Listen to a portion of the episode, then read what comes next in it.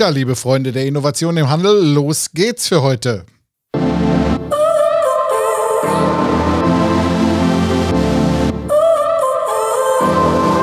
So now you're here again knocking at my door. A little too late for, I'm sorry for. The lights went out cause you kept Ja, da ist nämlich die Folge 86 von Relevant Retail.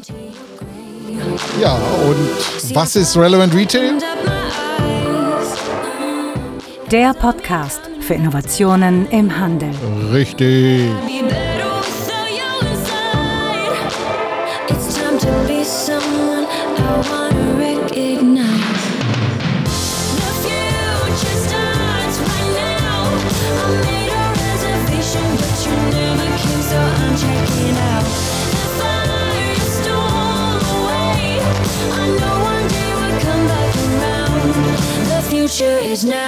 Ja, und The Future is Now ist genau das Richtige. Ich danke hier nochmal an Marlo für diesen coolen Sound.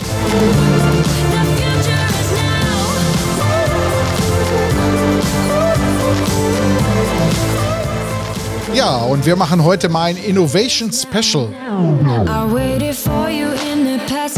Ja, und worum geht's da? Und zwar folgendes. In vielen, vielen Bereichen sieht man, dass der Handel, speziell auch der stationäre Handel, im Innovationsumfeld noch einige Hausaufgaben zu machen hat. Und wir möchten einfach mal eine Analyse machen, einmal mit dem Rückblick aus der Vergangenheit, was ist da bis jetzt so alles passiert, um dann mal zu schauen, woran liegt es eigentlich, dass wir da nur millimeterweise vorkommen. Also mal eine Retrospektive, die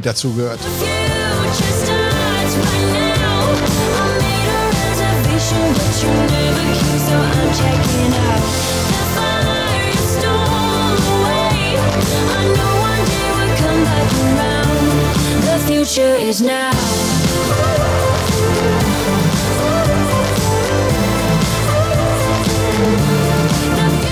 Ja, aber wir gehen nicht nur auf die stationären, sondern gucken auch nochmal mit einem ganz, ganz kleinen Blick in Richtung der Onliner, was denn da eigentlich so passiert ist.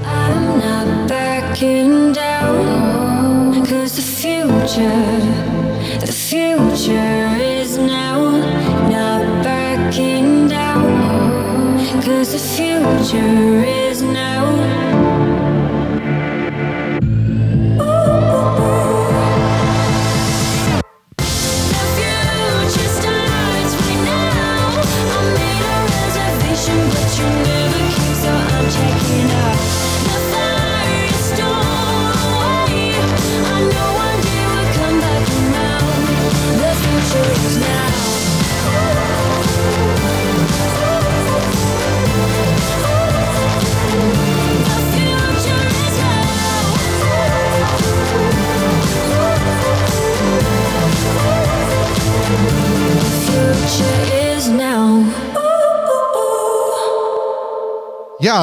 Uh, uh, The Future is Now. Ach, cooler Sound von Marlo, also auch nochmal.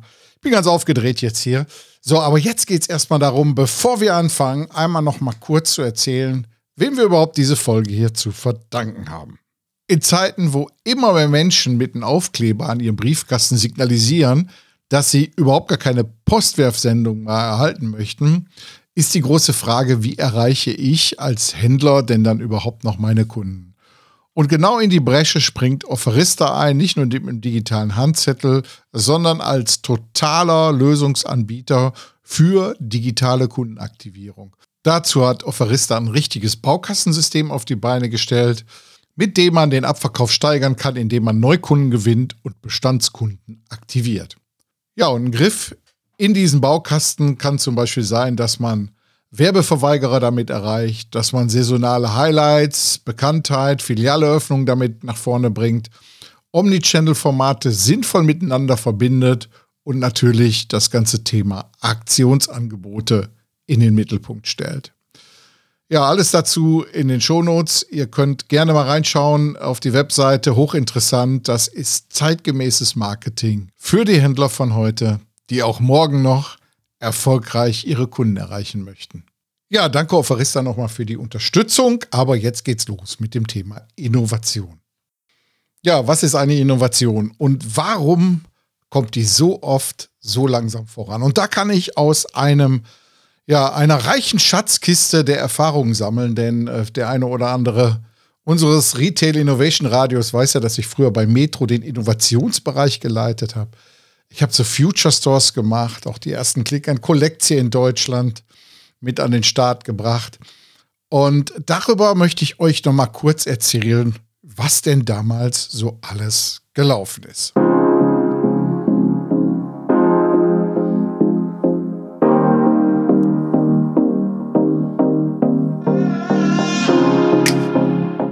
Ja, und ähm, wer es nicht mehr auf dem Schirm hat, ich verlinke das Ganze auch nochmal in den Shownotes hier, ist, früher gab es von der Metro Group Future Stores. Einen 2003 und einen 2008.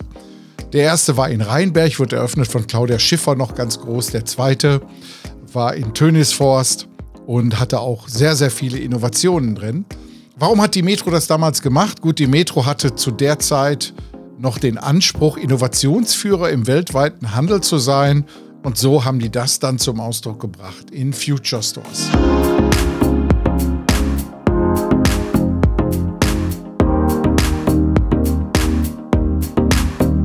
So, und äh, was ist da passiert? Kann ich auch kurz mal einen Überblick geben. Also bereits 2008 waren die ersten Mobile Commerce Szenarien schon am Start. Sprich, man konnte das machen, was man heute in vielen Rewe-Märkten machen kann. Man hat auf dem Handy eine App laufen und da ist der Einkaufswagen drauf äh, dann gespeichert. Man kann äh, den Barcode äh, abscannen von den Produkten und zum Schluss drückt man nur noch einen Checkout-Button und kann dann dementsprechend auch bezahlen.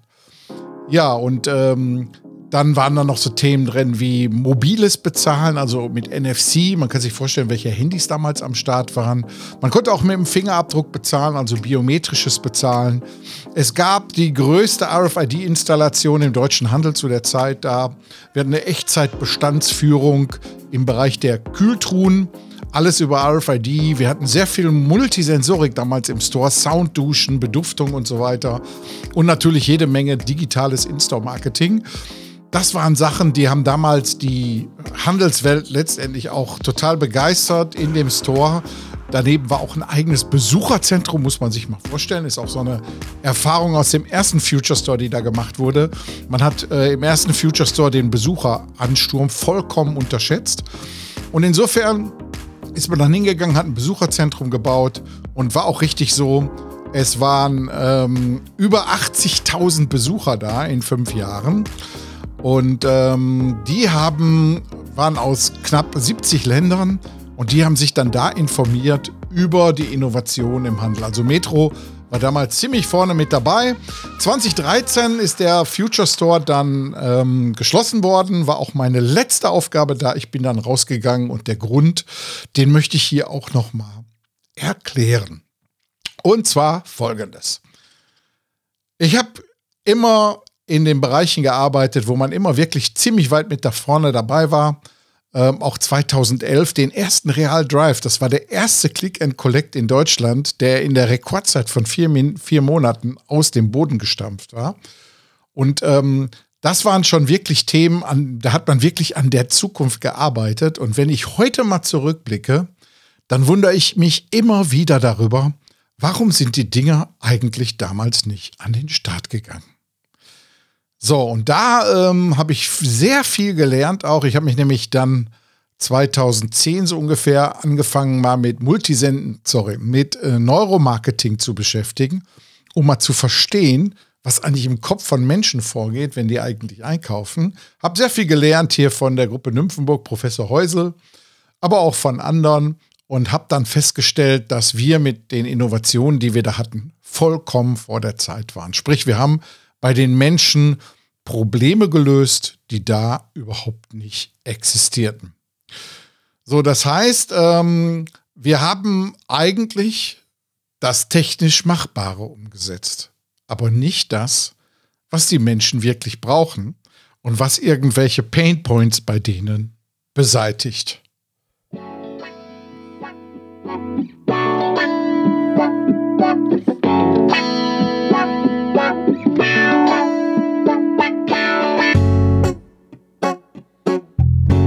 Ja, und da sieht man natürlich auch die Veränderungsbereitschaft, auf einmal mit dem Fingerprint zu bezahlen oder mit dem Smartphone.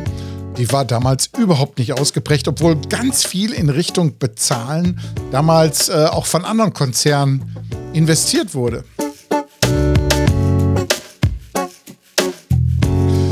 Ich kann mich noch gut erinnern, äh, Otto, die Otto-Gruppe hatte damals mit Japital so ein Mobile Commerce Zahlungsmittel versucht in den Markt zu drücken, hat man dann irgendwann auch wieder eingestellt. Aber man sieht, ähm, zu früh irgendwo unterwegs zu sein, ist nicht wirklich etwas Gutes. Und insofern ähm, waren die Sachen eigentlich damals alle irgendwie zum Scheitern verurteilen, weil die nämlich eins nicht gemacht haben, die Bedürfnisse der Menschen in den Mittelpunkt gestellt. So, dann kam aber auch noch Folgendes hinzu. Äh, Großkonzerne haben für dieses ganze Thema Innovation einfach nicht den Nährboden, auf den diese laufen können. Also sieht man in vielen Bereichen, ich sag mal hier alleine, die Deutsche Post mit dem Street Scooter vollkommen gescheitert an diesem ganzen Thema.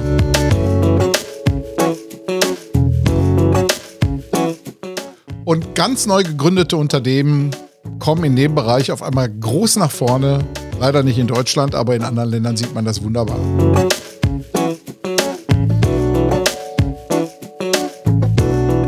So, und da sind wir bei dem Thema, warum ähm, kommen eigentlich in Großkonzernen solche Themen nicht weiter? Und das hat sehr viel mit äh, dem Thema zu tun, dass ähm, Hierarchien oft angegriffen werden, wenn Innovationen an den Start kommen. Wir müssen uns vorstellen, da sind Führungskräfte, die definieren sich und ihren Bonus zum Beispiel über solche Themen wie, äh, wie groß ist mein Büro, wie viel Headcounts habe ich, wie viel Sekretärin habe ich. Und da passiert auf einmal Folgendes. Dann wird auf einmal eine disruptive Idee in dem Konzern dann äh, auch entwickelt. Und was passiert dann? Dann verändern sich auf einmal die Strukturen in dieser Hierarchie. Und dann wird nicht mehr daran gedacht, dass man irgendwo den Konzern nach vorne bringt, sondern dann wird nur erstmal daran gearbeitet, bei vielen Führungskräften seine eigene Hierarchie beziehungsweise seine eigene Stellung in dem Konzern zu verteidigen. Und das ist das Schlimme dabei. Ich habe so viele gute Ideen in Unternehmen zerbröseln sehen, weil die innerhalb dieser Strukturen einfach nicht gewollt waren. Und da hat man ganz, ganz viele Beispiele in vielen Konzernen. Ähm, immer dieses Beispiel, wo man ähm, von IBM damals den Laptop als ein Hirngespinst irgendwo reingepackt hat. Aber man sieht auch bei so Themen wie, ähm, dass die Telekom zum Beispiel eine eigene T-Mobile-Tochter gegründet hat, weil garantiert das Thema Mobilfunk, was ja ein klassischer Feind des Festnetzes war, in der Postorganisation, die ja damals noch war, ähm, wahrscheinlich zerrieben worden wäre. Aber ich sehe da mehrere Hindernisse, die nicht nur an der Hierarchie liegen, sondern auch noch andere. Und zwar zu kurzfristige Gewinnerwartungen. Äh, man stellt irgendwo etwas auf die Beine, hat sich irgendwo ein cooles Startup eingekauft und dann legt man los. Und ähm, dann hat man nicht den Durchhaltewillen um zu verstehen, dass ein, der Aufbau eines neuen Geschäftsmodells mindestens, und da rede ich aus eigener Erfahrung, mindestens fünf Jahre dauert.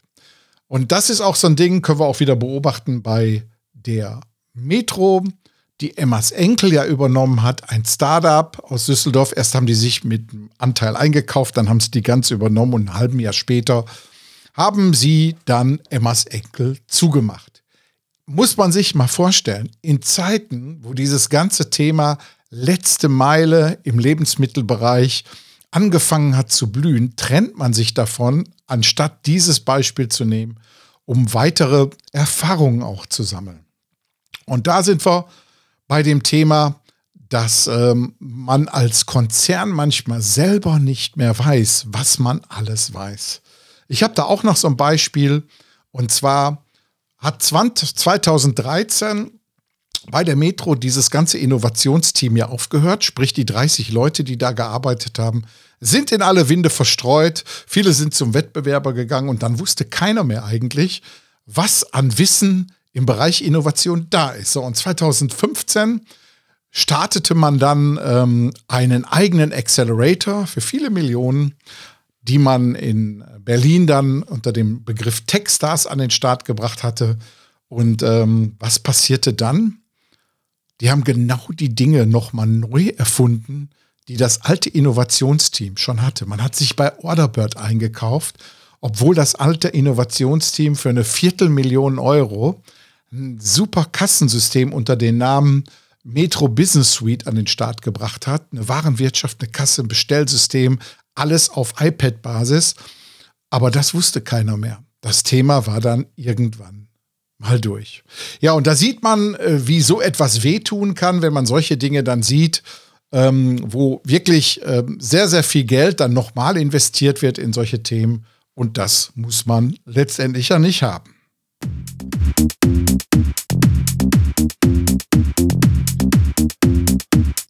So, und jetzt sieht man an vielen anderen Stellen, wäre man wahrscheinlich froh, wenn man irgendwo, ja, ich sag mal, so ein Emmas Enkel vielleicht behalten hätte. Oder so ein Click and Collect. Metro hat damals mit dem Real Drive den ersten Click and Collect Deutschlands gemacht. Hat den auch äh, multipliziert in vier Standorte, aber letztendlich nicht konsequent weiterentwickelt. Und so ist das Thema irgendwann wieder den Bach runtergegangen. So, und jetzt stellt man sich mal vor, in Zeitalter, wo Edeka sich bei Picknick stark eingekauft hat, wo Picknick übrigens jetzt gerade hier im westdeutschen Bereich viele Städte er erobert hat, äh, man hätte jetzt noch irgendwo so ein Emmas Enkel strategisch ständig weiterentwickelt vielleicht sogar sich viel abgeguckt von dem Wettbewerb, um dann gerade jetzt in Pandemiezeiten die Menschen toll beliefern zu können. Oder über so einen Real Drive mit Click and Collect den Menschen kontaktlos ihre Lebensmittel in den Kofferraum zu legen.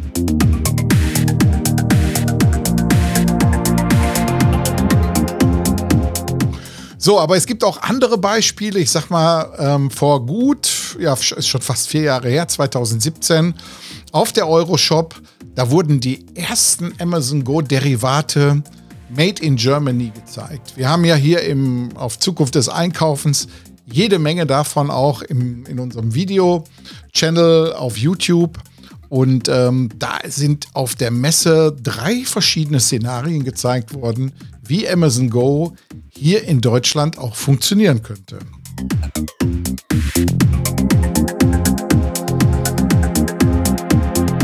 So, und in diesem Jahr 2020 habe ich die ganzen Hersteller dort auf der Messe gefragt. Ich sage, Leute, was ist los?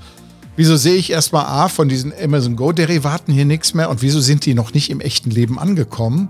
Und da kam dann als Antwort, das hat in den Handelskonzernen keiner gewollt. Also da fehlt auch so ein bisschen Mut und viel Vorstellungskraft. Äh, wenn man sich anschaut, wir haben die selber in den USA auch ausprobiert, die Amazon Goes, anlässlich der NRF-Show in New York sind wir natürlich in die, äh, in die Läden reingegangen, haben das Ganze getestet und gesehen, wie ausgereift die Technik mittlerweile ist und genau für den Bereich Convenience Stores ideal.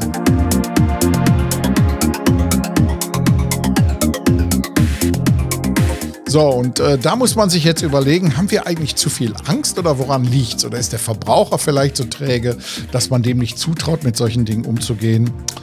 Die Frage kann ich leider an der Stelle nicht beantworten.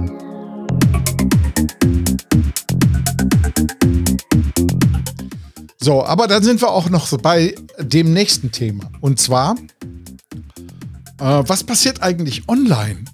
Wie innovativ ist eigentlich die Online-Welt?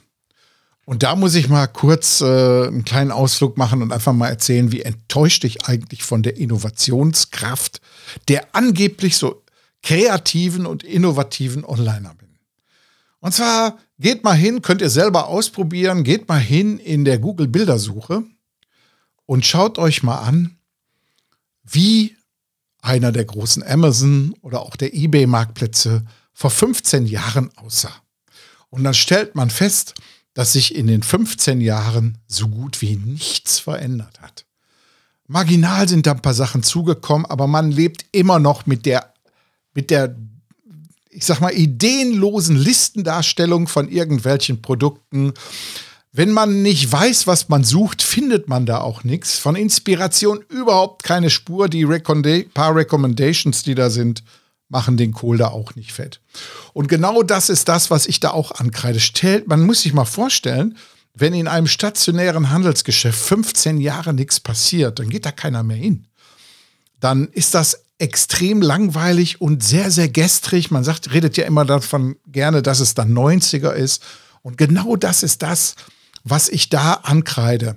Man sieht, in, in Asien sind viele unterwegs und äh, arbeiten da mit Livestream-Shopping und solchen Dingen, alle so eine Art Window-Shopping auch, wo man an Regalen vorbeigeht. Im VR-Bereich passiert da auch schon einiges. Und wir kriegen hier immer nur diese total langweiligen Listendarstellung vor die Nase gesetzt. Also auch da passiert verdammt wenig. So, aber dann gucken wir noch mal ähm, im Bereich der Konzepte. Und da sehe ich, dass da gerade ganz, ganz viel passiert. Natürlich ist in vielen Bereichen auch in den USA man immer ein Stückchen weiter. Ich habe da auch gleich noch mal ein total äh, interessantes Interview mal mit dem äh, Ryan McLaughlin, der von drüben über dem großen Teich mal zu uns gekommen ist und da mal ein paar Inspirationen reinbringt, dazu gleich mehr. Aber da passiert wirklich einiges. Ne? Wenn man sich anschaut, wie gerade im Sportbereich die Leute aktiviert werden, bestimmte Produkte dort zu kaufen in Formaten, die das Thema analog und digital wunderbar miteinander verbinden, dann ist die Zukunft da wirklich gut. Und vor allen Dingen auch, wenn man sieht, was sich gerade so im Bereich Ladenbau getan hat da ist vieles unterwegs. Die Erlebnisräume, man redet ja immer da vom sogenannten dritten Ort. Und genau das ist das, was Zukunft macht. Begeistert die Menschen, denn der Händler ist nicht mehr der Versorger, sondern der ist immer mehr der Inspirator und der Lebensbegleiter. So, so viel mal dazu. Also die Erfahrung von mir zeigt sehr stark, um das mal jetzt auf den Punkt zu bringen, wenn neue Ideen da sind, wenn man die an den Start bringen will, dann muss man erstmal A beobachten, ist der richtige Zeitraum jetzt da? Das zweite ist, dass man verstehen muss, dass in großen Hierarchien, in großen Konzernen das Thema nie schnell an den Start kommt. Und das Dritte ist, dass man das am besten in einer Art U-Boot macht, wenn man schon im großen Konzern unterwegs bringt. Sprich, ein kleines Projektteam aufstellt. Meine Erfahrung ist da, da dürfen nur so viele Leute sein, wie um eine Pizza passen. Und die können mit einem fixen Budget ausgestattet, über das sie selber natürlich auch entscheiden können, dann in dieser U-Boot-Manier, ja, in Startup-Mentalität, mit agiler Vorgehensweise, diese Projekte dann an den Start bringen. Aber leider passiert dann irgendwann mal Folgendes. Wenn dann der Prototyp fertig ist und äh, live ist und auch gezeigt hat, dass er funktioniert, dann wird er an die Regelorganisation übergeben. Und dann hat man die große Gefahr, dass davon nicht viel übrig bleibt. So, aber jetzt geht's zum Interview mit Ryan McLaughlin. Ich schalte mal rüber zu unserem Interviewstudio. Ja, Ryan, herzlich willkommen bei uns im Podcast für unsere Hörerinnen und Hörer. Ryan McLaughlin, ja, ich sag mal, den Trendscout im Bereich Retailing, habe ich mit Knien und Beten dazu bekommen, dass er mit uns redet. Ich übertreibe mal wieder ein bisschen. Aber Ryan, stell dich doch mal vor, damit die Leute dich so einigermaßen einordnen können. Super. Und, und erstens danke, Frank, für die Einladung. Ähm, bin super aufge, aufgepunkt, äh, also wirklich auf dem Podcast zu sein und freue mich eigentlich, äh, äh, diese Diskussion mit dir zu haben, weil es ist ja mein tagtägliches Leben. Ähm, also mit Retail habe ich, äh, muss sagen, ja, viel Erfahrung, viele Jahre Erfahrung.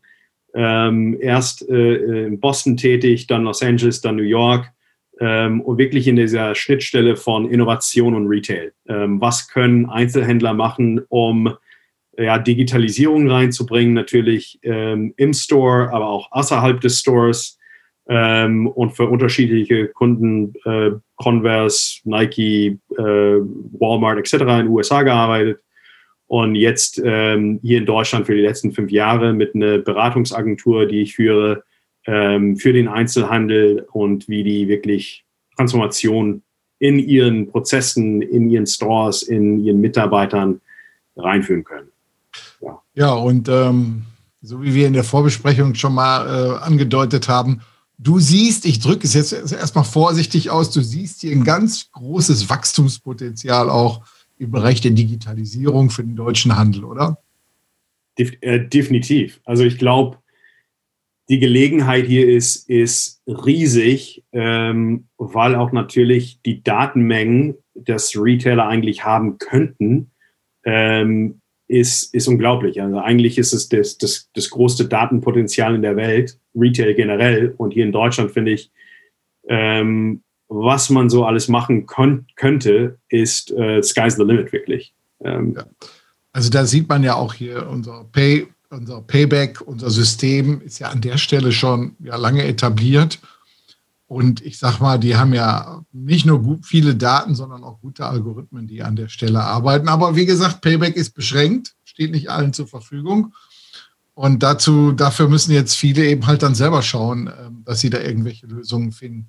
Was ist denn so deine, deine Best Cases, die du in dem Bereich gesehen hast? Ruhig jetzt hier über die ganze Welt mal betrachtet. Mhm. Was sind so die Best Cases von Händlern, die mit Daten außer Amazon jetzt was richtig Gutes gemacht haben? Komm mal ruhig, so, die also, stark stationär auch unterwegs sind. ja, also ich würde erst, ich würde vielleicht erstmal starten, wirklich High Level, ähm, also 10.000 Metern, weil ich denke, eigentlich die Besten sind nicht die Händler, die die das jetzt gerade machen, äh, sondern die Influencer.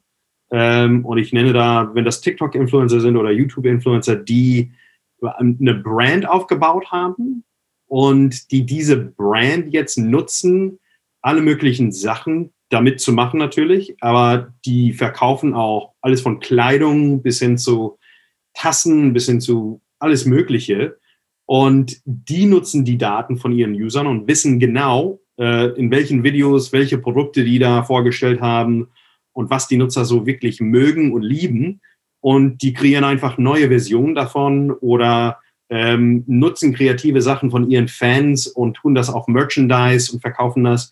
Also das sind für mich, würde sagen, Händler müssen sich, würde sagen, mehr an diese Influencer wirklich rantasten und sehen, wie die das auch machen können. Ähm, also weil die nutzen die Daten wirklich in Unmengen, ähm, um neue Produkte zu, zu verkaufen und vermarkten. Ähm, und also Händler, die das wirklich gut nutzen, also da, das sage ich immer noch, ähm, ist Nike super gut drin.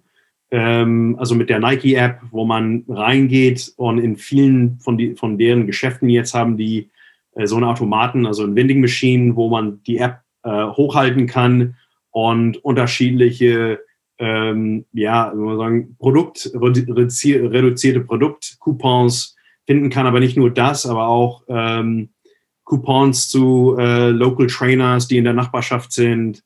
Ähm, also die nutzen auch die Daten und wissen, okay, wer kommt in Store rein, wer kauft was und was können wir extra für den tun. Ähm, und die machen das eigentlich mit jeder, jeden Touchpoint in Store auch. Ähm, wenn man Beratung kriegt oder in Return macht. Ähm, ich glaube, die machen das ehrlich ganz, ganz gut. Ähm, wer denn noch? Ähm, ich denke auch Beta, das ist ein Geschäft in den USA eigentlich. Hier, jetzt sind die eigentlich überall. Ich glaube, die haben 25 oder so Läden jetzt in der Welt. Ähm, und die verkaufen Connected Products, also halt Produkte, die man nicht typischerweise in, in den äh, in einem Mediamarkt finden würde, ähm, aber Connected Products, die normalerweise auf, der, auf nur Internetseiten verkauft werden. Und äh, die haben ein Geschäft aufgebaut. Jetzt kann man diese Produkte auch ja, experiencing in Store und mal sehen, wie die funktionieren. Und die haben überall im, im Geschäft Beacons und man connectet natürlich zum Wi-Fi da, wenn man drin ist.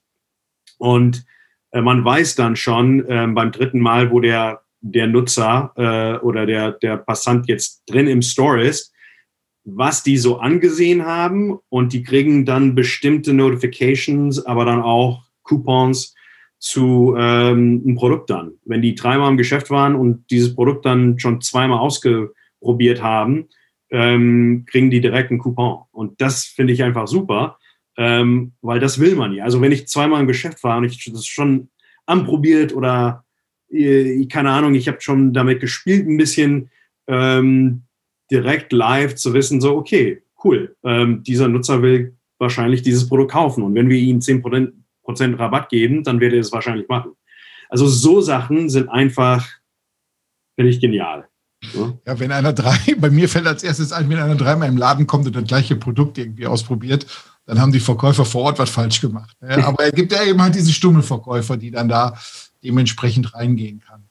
Wenn du jetzt mal so durch die Welt schaust, so die, die, die großen Retail-Trends, die so irgendwo sind, jetzt sind wir wirklich Flughöhe 20.000 Meter. Ne? Wo sind gerade die richtig, ja, Hotspots, tollen Shops, die aufgemacht wurden, die nicht nur jetzt technologisch irgendwo ganz tolle äh, In-Store-Marketing-Themen haben, sondern auch vielleicht mal vom Ladenbau her besonders inspirierend sind, solche Dinge alle. Ich meine, wir haben ja vor, äh, wir haben es gerade mal äh, erwähnt, hast du schon, äh, Nike House of Innovation ist vor drei Jahren oder so, glaube ich, schon mal mhm. ähm, eröffnet worden. Wir haben dann auch hier auf Zukunft des Einkaufens Videos und solche Sachen festgehalten. Verlinke ich immer in den Shownotes übrigens dann. Aber wo sind jetzt so wirklich so diese nächsten Dinge? Ne? Also, die jetzt nicht Fifth Avenue sind, sondern vielleicht sogar in Asien oder so. Also Gott, da sind so viele. ich bretter mal durch so viele wie möglich, wie ich kann. Ähm, also einer, den ich einfach super finde, ist, äh, die heißen Perch. Äh, die sind an der Westküste in den USA ähm, und die verkaufen, ja, wir sagen, ähm, teure Küchen und Bäder und etc. Und äh, da kann man eigentlich alles ausprobieren. Ähm, die haben ein Shower Room, wo man reingeht. Also man macht eine Reservierung, kommt mit seinen äh, na, Badelatschen und so und seine Boardshorts rein oder Bikini auch und ähm, kann sich dann unter, ich glaube, das sind so 70 Duschköpfe mal stehen und ausprobieren, welcher Duschkopf ist für mich richtig. Ne? Ähm, klar, wenn man genug Geld ausgibt für einen Duschkopf, dann will man das natürlich machen. Aber dann haben die auch so ähm, für die Küchen, die die da haben, auch, ähm, man kann mit ähm, ja, einem Koch da arbeiten und mal sehen, wie funktioniert der Herd und wirklich was drin kochen, also im Geschäft. Ähm, und das finde ich einfach super, weil wenn man viel Geld ausgibt für so, ähm, na, also für eine Küche, will man wirklich wissen, ne? also wie funktioniert der, der, der Herd und, ähm, und na, also Kühlschrank und alles Mögliche. Ähm, und äh, das finde ich eigentlich ganz geil. Ähm, dann ist noch Camp, das ist mehr für die, die Kids, also die Kleinkinder. Das ist ein, ein Retail Store in New York ähm, und die haben das, also ein Spielzeugladen und wirklich so gebaut, wie ähm, in den USA gibt es Summer Camp, wo alle Kleinkinder ne, äh, im Sommer, ähm, die fahren für zwei Wochen, äh, sind ohne Eltern und sind äh, irgendwo in ein Camp mit anderen Kindern und einfach Spaß haben. Und die haben das wirklich so gebaut innen drin wie ein Camp. Und man geht durch so ein, ein Bookshelf, also ein Regal durch und man kommt in dieses krasse Camp-Environment, was man sich als Kind so vorstellen würde. Ne? Also mit, ähm, mit Hütten und so, wo man drin schlafen kann äh, und Bücher lesen kann, bis hin zu eine Bastel, äh, also ein Bastel-Area, äh, wo man basteln kann und auch total, also total viel Platz, wo die Kinder mit allen möglichen Spielzeugen, also alles, was man an Spielzeug da im Laden verkauft, kann man auch damit spielen, ne? also testen, was ich auch super finde. Ähm, was denn noch? Also das ist auch ein paar Jahre alt, aber immer noch super. Also Museum of Ice Cream, also eine Eiscreme-Marke, die gesagt hat, statt irgendwie an, einfach einen Laden aufzumachen, machen wir ein Museum draus, wo Leute wirklich, äh, man muss Eintritt zahlen, ähm, und da gibt es so viele Instagrammable, so kleine Ecken und so. Äh, ein Pool, ein, ein ganzes, also ein, ein, ein, wirklicher Swimmingpool, nur gefüllt mit diesen Sprinkles, die man oben drauf auf ein, auf ein Eiscreme tut. Ähm, und die verkaufen natürlich das Eiscreme, aber unendlich andere viele Produkte, die um das Eiscreme her, auch kommen. Ähm, was denn noch? Showfields. Ähm, was ich finde, ist eigentlich das das Department Store of the Future, also das Kaufhaus der Zukunft, ähm, wo die wirklich äh, diese, mal sagen, Mini-Läden haben, also diese Mini-Pop-ups haben von den Marken. Ähm, und das sind nur vielleicht ähm, fünf Meter mal fünf Meter. Ähm, aber man kann schon ein sehr gutes Feeling haben, so wie das Produkt ähm, funktioniert. Ähm, und die haben, ich glaube, so 50 von diesen Pop-ups in, in deren Geschäft sozusagen. Und man kann das alles ausprobieren. Und ähm, die haben einen riesen Event-Space und einen Café drin auch und alles andere Mögliche. Aber wie die das so machen mit den Experten, ähm, die da rumlaufen und dir dann äh, alle möglichen Details erklären, so wie das, wie das Produkt funktioniert, kannst du auch austesten. Also ich sehe viel mit Austesten, Probieren. Ich sehe das auch in Asien, wie, wie du sagst, sind ein paar Sachen in Asien wie Hammer ähm, von Alibaba, deren Einkaufsmarkt, wo man äh, so Sushi selber auswählen kann und die präparieren das live für dich. Ähm, ich glaube, dieses Ausprobieren und Testen und Erleben ist wirklich, was man wirklich sieht. Und, und der Ladenbau kommt auch jetzt dazu. Ne? Also man muss das wirklich integrieren. Also da sieht man ja dieser, dieser wirklich Makrotrend, der zeigt sich ja gerade auch gerade in dieser Art von Stores da ganz besonders, nämlich der Handel ist zukünftig ein Freizeitangebot und bietet Erlebnis und gekauft wird dann so nebenbei. Ne? Äh, ja. Ich habe dann mal gesehen, auch du hast ja gerade äh, das erste Beispiel, was du genannt hast, war ja hier mit dem Küchenkaufen. Ich habe das gesehen in den Niederlanden hier praktisch direkt nicht weit von hier über die Grenze hat Miele so ein sogenanntes Experience Center gebaut. Ganz viel digitaler Schnickschnack mit dazu, aber alles auch zum Ausprobieren und wurde viel auch erklärt über digitale Screens. Äh, das Licht wurde auch ambienzmäßig dann dementsprechend eingeschaltet. War schon richtig gut gemacht, muss ich sagen. Also da geht es genau in diese Richtung. Ja, ähm, ich weiß gar nicht, ähm, hatten wir vorher gar nicht abgesprochen, aber ich werfe jetzt mal einfach so einen, so einen Satz rein ähm, The Story in New York, da an der 10. Straße. Äh, nee, 10th Avenue, so, so ist es ja.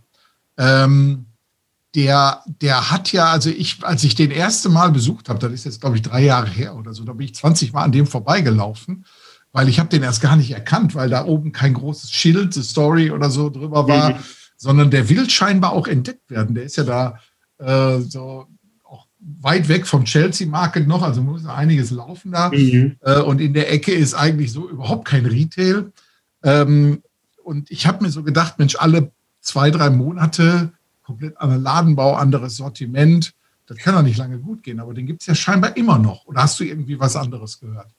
Äh, es gibt ihn nicht nur immer noch, ähm, aber die wurden an Macy's verkauft. Ah, okay. Und die haben jetzt ähm, 32 Läden innerhalb Macy's Geschäften in, in USA. Ah, die, sind, okay. die sind überall jetzt verbreitet. Die sind mehr, also es ist ein bisschen mehr so, also größeres Pop-up, also nicht kleineres Pop-up innerhalb Macy's, aber größeres Pop-up innerhalb Macy's. Ähm, ich muss aber dazu sagen, die haben ein bisschen von ihren so, ne, also wie du sagst, also die haben jede drei Monate ihren Stil verändert, totales neues Sortiment, um ein ja, popkulturelles Thema. Ähm, die machen das nicht so sehr jetzt, also die machen es immer noch, aber es ist nicht so präs äh, präsent in deren Pop-ups, das mal so sagen. Ähm, aber das war für den ein super Business, ähm, was die da gemacht haben ähm, und dass das dann an, an, Macy's verkauft würde. Man, man kann schon sehen, also wenn so ein großes Kaufhaus wie Macy's auch sieht, okay, da ist Potenzial hier, wir müssen eigentlich sowas machen, aber wir können es eigentlich nicht selber machen mit wem können wir da arbeiten oder wen können wir da kaufen, ähm, um uns sozusagen ein Experience Enhancement zu geben. Ähm, weil ich glaube, die Kaufhäuser in den USA so wie in Deutschland ähm, oder in, in, Europa generell, außer vielleicht von ein paar hier oder da, ähm, die, die, die haben ein Imageproblem eigentlich. Also ich, ich kenne keinen unter 40, der in ein Kaufhaus reingeht, ja. Ähm, um ehrlich zu sein. Und, und da, und da denke ich, die müssen sowas machen. Ne? Also. Ja, aber man sieht dann auch meistens, solche Beispiele haben wir hier in Deutschland auch gehabt, wenn die Großen dann so innovative Schnellboote übernehmen, dann werden die ja teilweise von dem großen Format so verfremdet, dass eigentlich der Spirit weg ist. Ne? Haben wir hier gesehen bei Emmas Enkel, als die von der Metro Group übernommen wurden. Das war wirklich ein junges Startup, die so das Thema ähm, Lebensmittelverkauf nochmal neu gedacht haben. Und die sind in dem Großkonzern zermalmt worden. Und das sieht man dann manchmal auch bei anderen Formaten. Ja, ist spannende Zeit. Also, Ryan, ich sage schon mal besten Dank. Wir sind auch gut an der Ende unserer Zeit angelangt. Wenn jetzt jemand sagt, pass mal auf, der Ryan interessiert mich, ich will mal mit dem Kontakt aufnehmen, wie finden wir dich am besten? Ähm, am besten durch die Webseite, also mcl.digital. Ähm, verlinke ich hier auch in den Show Notes, klar, logisch. Ja, und dann einfach anrufen oder e-mailen. Alles klar. Immer, immer bereit. Packe ich alles mit dazu. Also ich sage vielen, vielen Dank für deine Zeit auch und für die Einblicke, die du hast. Und äh, ich werde dich so jetzt so zyklisch, so spätestens einmal pro Jahr werde ich dich hier mal einladen und dann praktisch mal den, der immer das Ohr auf der Schiene hat und genau hört, in welche Richtung die Züge fahren, dann uns auch mal für unsere Hörerinnen und Hörer so einen kleinen Einblick gibt über die großen Trends. Ich sage vielen Dank. Gerne. Danke dir auch. Ja, soviel zum Interview mit Ryan. Interessanter Typ, kann ich echt nur empfehlen, sich den mal genauer anzugucken oder vielleicht auch mal einzuladen. So, aber wir sind jetzt noch mal bei einem anderen Thema, was ich unbedingt noch mal ansprechen muss. Und zwar habe ich festgestellt, dass äh, unsere Inhalte, die wir hier auf Zukunft des Einkaufens, und da greift man mittlerweile auf gut 1000 Artikel zu, die zu bestimmten Themen gemacht wurde, dass viele Berater sich an diesen Artikeln weiterbilden. Ist zwar in Ordnung, alles soweit gut, aber dann möchte ich noch mal eine Bitte aussprechen. Und zwar auch wir legen hier ganz viel Herzblut rein. Wir investieren hier auch privates Geld in Zukunft des Einkaufens. Und ich wäre immer dankbar, wenn die, die von uns profitieren und ihren, ihren Job dabei auch weiterkommen, uns als Unterstützer dann auch mal etwas zukommen lassen. Und da fangen unsere Unterstützerpakete schon bei 5 Euro pro Monat an. Also wirklich weniger als eine Schachtel Zigaretten kostet. Und äh, ich stelle mal hier in die Shownotes ein oder wenn ihr auf die Webseite geht von Zukunft des Einkaufens unter Unterstützer könnt ihr sehen, welche Pakete ihr da buchen könnt und wie ihr uns sonst noch an verschiedenen Stellen unterstützen könnt.